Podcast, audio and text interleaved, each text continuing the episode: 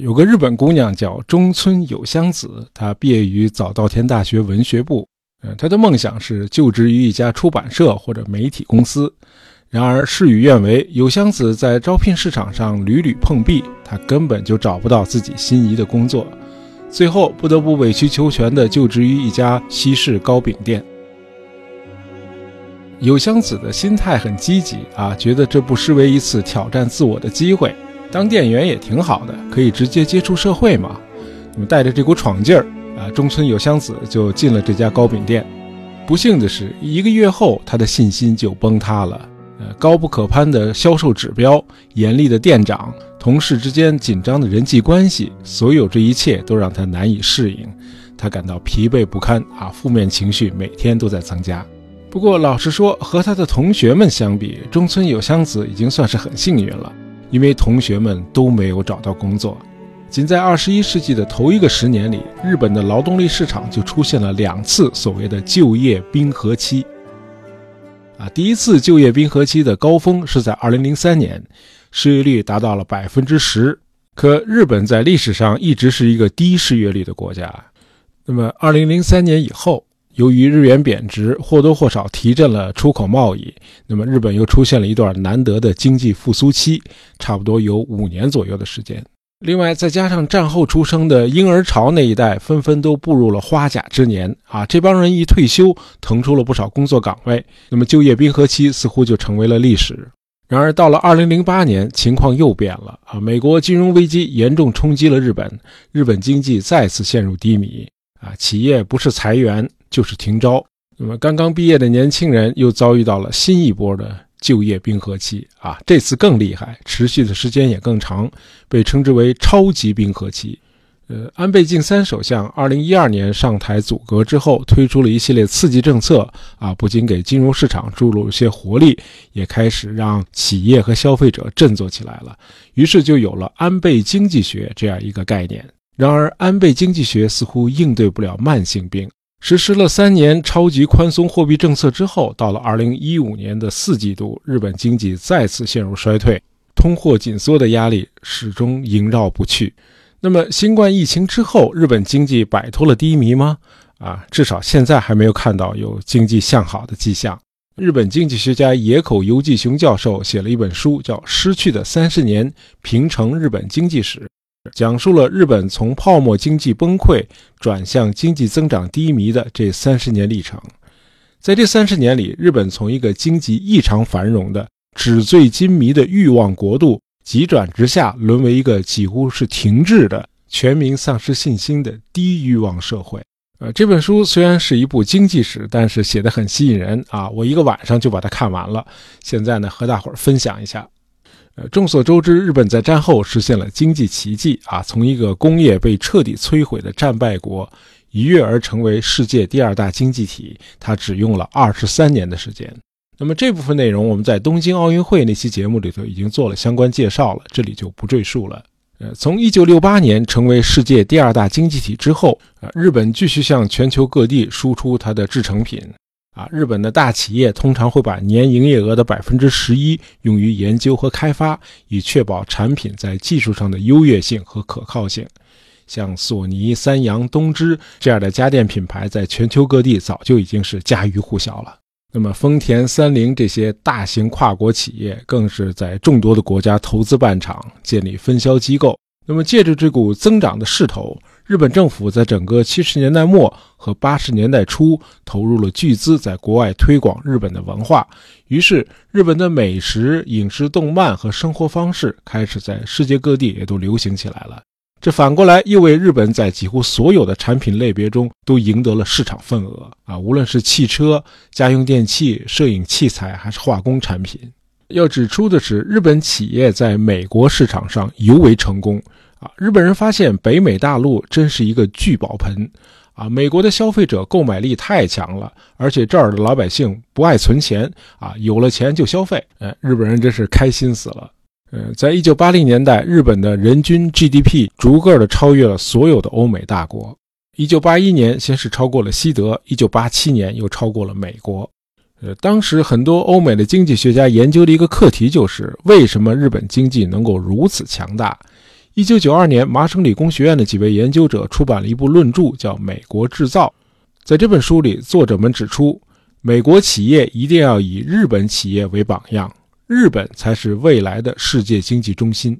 啊，因为日本那种独特的以银行资本为纽带的财团经济，比欧美的经济体制更优越。当然，日本就是世界第一这个论断，绝不仅仅体现在经济数据上，人们在日常生活中也能真实的感受到。野口游纪雄教授写，在一九八零年代的繁荣时期，啊，不少日本的女性员工会选择这样一种生活方式：他们工作一段时间之后就提出辞职。然后拿着退职金和失业补助去做环球旅行，啊，到世界各地去玩。等钱花完了之后，再回到日本找工作，而且他们通常也都能找到工作，还能这么玩呢？读到这儿，我整个人都傻掉了。这经济也太繁荣了吧！有道是“好花不常开，好景不常在”。呃，在当时的美日贸易中，美国的巨额贸易逆差正在逐年递增。到了1985年啊，越来越多的美国企业开始担心他们的国内市场正在一块块的被日本人抢走，而美国人又竞争不过这些日本企业，于是就呼吁美国国会对日本产品征收高额关税。啊，是不是似曾相识？哎，太阳底下其实没有新鲜事。啊，然而当时美国并没有向进口的日本产品征收高额关税，他们认为那样做的结果势必是两败俱伤，因为高额关税意味着美国的消费者再也买不到价廉物美的日本产品了。那么既然左也不成，右也不是，那就找一个妥协方案啊，这就是所谓广场协议。一九八五年，美国、日本、西德、英国和法国共同签订了这个广场协议。这个协议的主旨就是几国联合干预外汇市场，使得美元对日元、德国马克等主要货币的汇率有序的下调啊，让美元贬，让日元和马克这些货币升值啊，从而解决美国巨额的贸易赤字。呃，很多人认为，正是这个广场协议摧毁了日本的经济，因为日本的经济高度依赖出口，而日元升值意味着日本产品突然就贵了，那么它在国际市场上就丧失了价格优势，这导致日本经济停滞了三十年。广场协议签订之后，在日本是骂声一片啊，说美国是出于种族主义偏见，把广场协议强加给日本的，因为害怕日本这个黄种人国家的崛起，从而超越美国。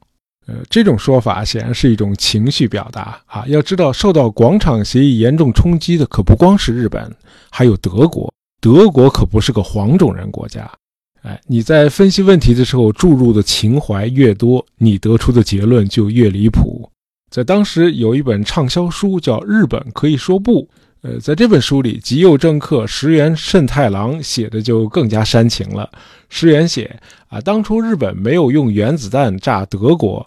就是因为德国人也是白人啊，石老先生的历史应该不是体育老师教的啊，他这样写当然是对历史的歪曲了啊。德国投降是在一九四五年五月八日，而人类第一次核试验是七月十六日。哎，德国投降的时候，原子弹还没有研制出来呢。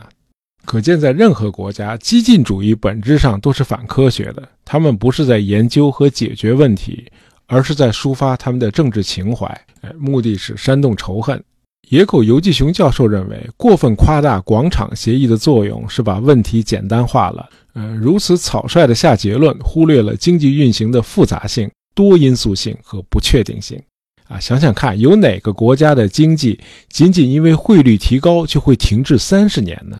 啊，一个国家经济萧条这么长时间，难道不应该在自己的身上找问题吗？呃，这个我们一会儿再展开说。先看看日本后来的发展。日元升值之后，日本的出口经济确实是受到了冲击。然而，有趣的是，美国的贸易逆差并没有因此而得到解决。反过来看，日元升值倒是给日本带来了不少好处啊！日本人的购买力提高了，这样呢，美国产品对于日本来说变得更便宜了啊！日本的小麦、玉米和工业原材料长期都依赖美国的进口，而美元贬值使得日本进口这些商品更加实惠了。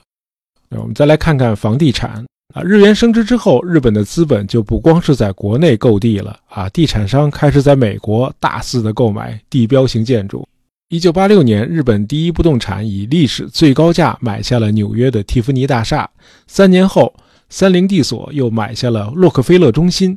呃，当时甚至有个说法，说半个东京就能买下整个美国。日本人不仅抢购世界各地的公司和地标性建筑，而且还沉迷于奢侈浪费。哎，日本人手里的现金太充裕了，民众和企业都热衷于投资房地产和股票市场。就这样，楼市和股市是在投机而不是在真实需求的推动下，终于被炒上了天。日本迎来了大规模的泡沫时代。啊，泡沫经济肯定是个隐患呀。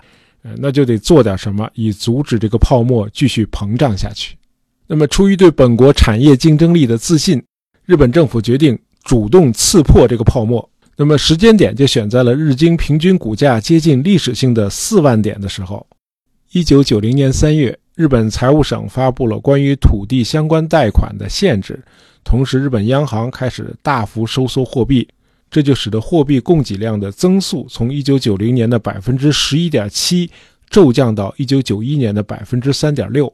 于是，日本的股市开始冷却了，紧跟着土地的价格也相应的暴跌了，很多的企业和家庭都因此受到了冲击。然而，整体来看，日本人似乎对泡沫的崩溃反应很迟钝，人们的思维好像仍然停留在1980年代。1991年1月爆发了海湾战争。日本由于和平宪法的制约，无法出兵参战，竟然还支付了高达一百一十五亿美元的战费。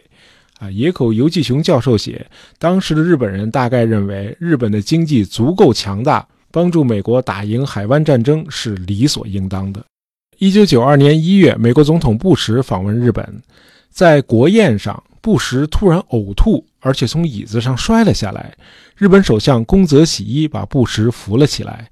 啊，当时的日本媒体都说，这就是日美两国力量对比的象征。美国总统摔倒了，日本首相把他扶了起来。日本就是比美国强大。显然，这个论断下得过于草率了，因为正是在1990年代的初期，美国掀起了一场信息技术革命。我们回顾历史会发现，啊，技术革命从来就不仅仅是技术。在旧金山的硅谷。个人电脑的生产孕育出了一种全新的商业模式，叫水平分工。这什么意思呢？比如个人电脑的操作系统啊，它的基本软件是由微软公司来开发的，而英特尔公司负责生产中央处理器，然后由戴尔公司或者康柏公司负责组装。哎，这种水平分工把几家公司的成本全都降下来了。而当时日本的电脑厂商仍然沿用传统的垂直一体化模式，就是产品从研发到制成品的销售，所有的工序和环节都在同一家企业里完成，这就导致日本生产的电脑价格始终降不下来。美国的个人电脑因此得以迅速占领日本市场，于是就有了所谓的康柏冲击。啊，康柏本来是一个名不见经传的美国电脑厂商啊，当时很少有人知道有这么一家公司。一九九二年，康柏公司推出了一款低价电脑，十三万日元一台，而当时日本市场上的电脑一般没有低于五十万日元的。呃，野口游纪雄教授回忆说，啊，听到康柏的这个价格之后，大伙儿都以为是不是搞错了，电脑怎么可能这么便宜呢？呃，当时的日本消费者都感到非常的意外。然而不可思议的是，价格虽然很低，但质量却相当好。于是康柏电脑在日本的销量激增，给日本 NEC 生产的 PC98 型电脑带来了巨大的冲击。啊，PC98 一直以来在日本被称为国民机啊。然而由于沿用过时的垂直一体化商业模式，成本很难降下来，那么 NEC 只好拱手把市场让给了康柏。其实，在此之前，发明个人电脑的美国苹果公司也一直在沿用传统的垂直一体化生产方式。但是，他很快意识到，水平分工模式才是真正的王道。于是，苹果很快就改变了战略，啊，主要专注于产品的研发和设计，把零部件生产外包给世界各地的企业，之后再由富士康公司在中国大陆进行组装。然而，日本人没有采纳这种新的商业模式，而是继续沿用传统的垂直一体化模式。哎，这才是日本经济走向衰落的转折点。事实上，广场协议签订之后，虽然导致了日元升值，但日本的经济仍然在持续增长。然而，信息技术革命开始后，拐点出现了。显然，日本人的墨守成规让他错过了他最不应该错过的一班车啊！要知道，日本的工业可是靠半导体起家的。一九九零年代可以被视作是世界经济结构发生重大变化的十年。这十年里，另一个突出的特征就是新兴国家的兴起，尤其是中国的崛起。呃，在制造和加工业领域，日本企业渐渐发现他们已经竞争不过中国了。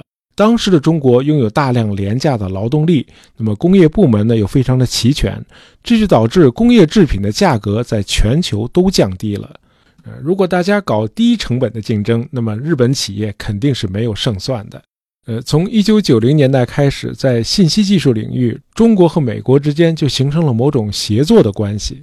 美国企业主要承担产品的开发、设计和销售环节，而中国企业从事加工和安装。那么在此过程中，中国企业逐渐从技术渗透中获益啊，从而培养和提高了自己的技术开发能力。哎，这就是为什么中国能够成为今天这样一个信息技术大国。那么相比之下，日本虽然号称是电子立国啊，或者说半导体立国，然而信息技术恰恰是日本传统企业所不擅长的啊。日本人可以说是完美的错过了 IT 时代。就这样，日本经济开始进入了长期的低迷状态。对西方工业化国家来说，信息技术革命意味着经济结构的一次彻底变革。从此，制造业和加工业都转向了新兴国家，而以美国为首的西方国家逐渐开始了向后工业社会的过渡。在所谓的后工业社会，服务业的产值和就业已经超过了制造业。呃，除美国之外，另一个典型的成功案例就是英国。一九八零年代以前的英国一直被称作是“英国病人”。啊，它的工业设备早就已经老化了，阶级矛盾又很激化，经济也完全失去了活力。英国人甚至自嘲说，整个英国都变成了一个大英博物馆。英国的人均 GDP 只有日本的一半啊，没人相信英国有朝一日会超过日本。然而，这事儿真的发生了。让英国的经济重新复活的是它的高端服务业。呃，即使是在经济最差的时候，英国在信息和知识相关的基础设施方面依然在全球遥遥领先，这就为英国提供了大量高素质的服务业从业人员。呃，自从撒切尔夫人推行金融改革以来，大量外国的金融机构云集到英国，把这里视作是世界金融的中心。啊，至于英国本土的金融机构是否在这儿唱主角，其实并不重要。呃，事实上，在英国金融市场上活跃的主要是美国和欧洲的外资机构，啊，这就是所谓的温布尔登现象，啊，这个概念很有趣啊，原本是指英国举办的温布尔登网球锦标赛，那么常年以来有这么一个现象，几乎没有英国选手能够打入决赛，这的确很讽刺。那么后来呢，这个概念被引用到了经济领域，主要还是指英国。虽然它成为国际性的金融活动的中心，但是呢，这里活跃的主要都是外国人。可这又怎么样呢？英国用这种方式取得了它的成功。到了2004年，英国的人均 GDP 果然超过了日本。呃，我们看到这时候日本的地位已经非常的尴尬了。呃，如果继续走传统制造业的老路，那肯定是拼不过中国这样的新兴国家的。那么众所周知的是，到今天，日本家电的大部分都已经被中国企业收购了，包括 NEC、三洋、东芝、夏普这些公司的众多业务部门。再有就是进入信息技术时代之后，日本的产业又没有能够及时的转型，而日本作为制造业大国，又很难复制英国式的后工业发展模式。啊，真是左也不是，右也不是啊！日本似乎只剩下了一条路。就是把工厂转移到低工资国家，以降低成本，保持自己的竞争力。那么，生产部门转向海外之后，国内的就业就成了一个大问题。这就有了本世纪头十年的两次所谓就业冰河期。呃，很多日本人都没有工作，那么没工作的人自然就没有收入，而有工作的人也不敢乱花钱，因为企业的效益普遍不好，人们对未来没有安全感，大家更乐意把钱都存起来。而不是花钱消费，于是日本陷入了长期的通货紧缩。啊，通货紧缩其实比通货膨胀更可怕。啊，之所以这样说，是因为适当的通货膨胀有利于刺激经济的增长，但是通货紧缩却只能让经济长期的处于低迷状态。啊，这里有一个重要的指标，就是消费支出。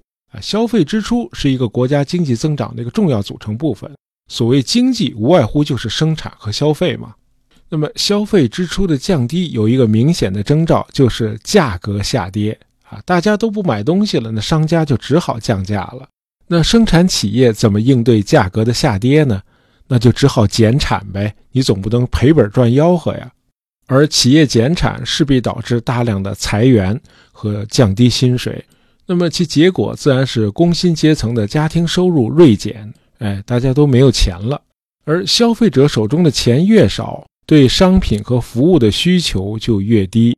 钱少了，我就省着花呗。呃，大家不去买东西，不去餐馆就餐，也不去旅游，那么这会导致价格进一步下跌。于是，通货紧缩就成了一个自我消耗的恶性循环。那么，针对这种社会经济状况，日本著名的管理学家大前研一创造出了一个概念，叫“低欲望社会”。大前研一写：啊，日本现在的年轻人完全没有上进心和欲望。既不想买车买房，也不愿结婚生子，从三十岁开始就为日后的养老做筹划，不停地存钱。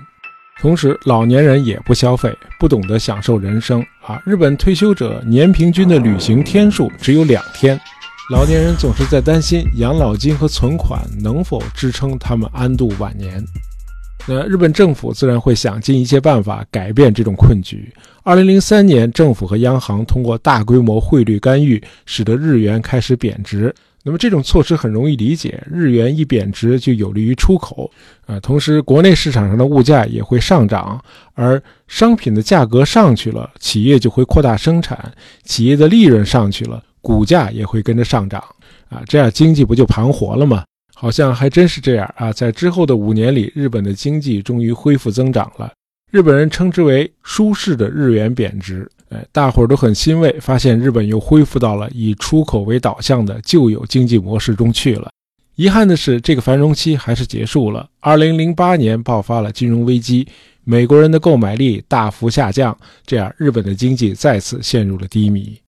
为此，日本央行开始了新一轮的量化宽松啊。所谓量化宽松，就是指政府向市场注入更多的货币，然后用它来购买股票和债券，目的是把大量流动的资金转移给企业，以便企业能够扩大生产并促进经济增长。嗯，不幸的是，量化宽松也没能刺激经济。我们在前面提到的安倍经济学，其核心的内容就是量化宽松。然而，安倍首相也没有能够做到提高工资和增加消费。看来，宽松的货币政策并不是日本经济的出路。在整个2010年代，日本的经济依然低迷，始终没有能够走出通货紧缩。失去的三十年这本书的最后一章叫《日本未来应该做的事》。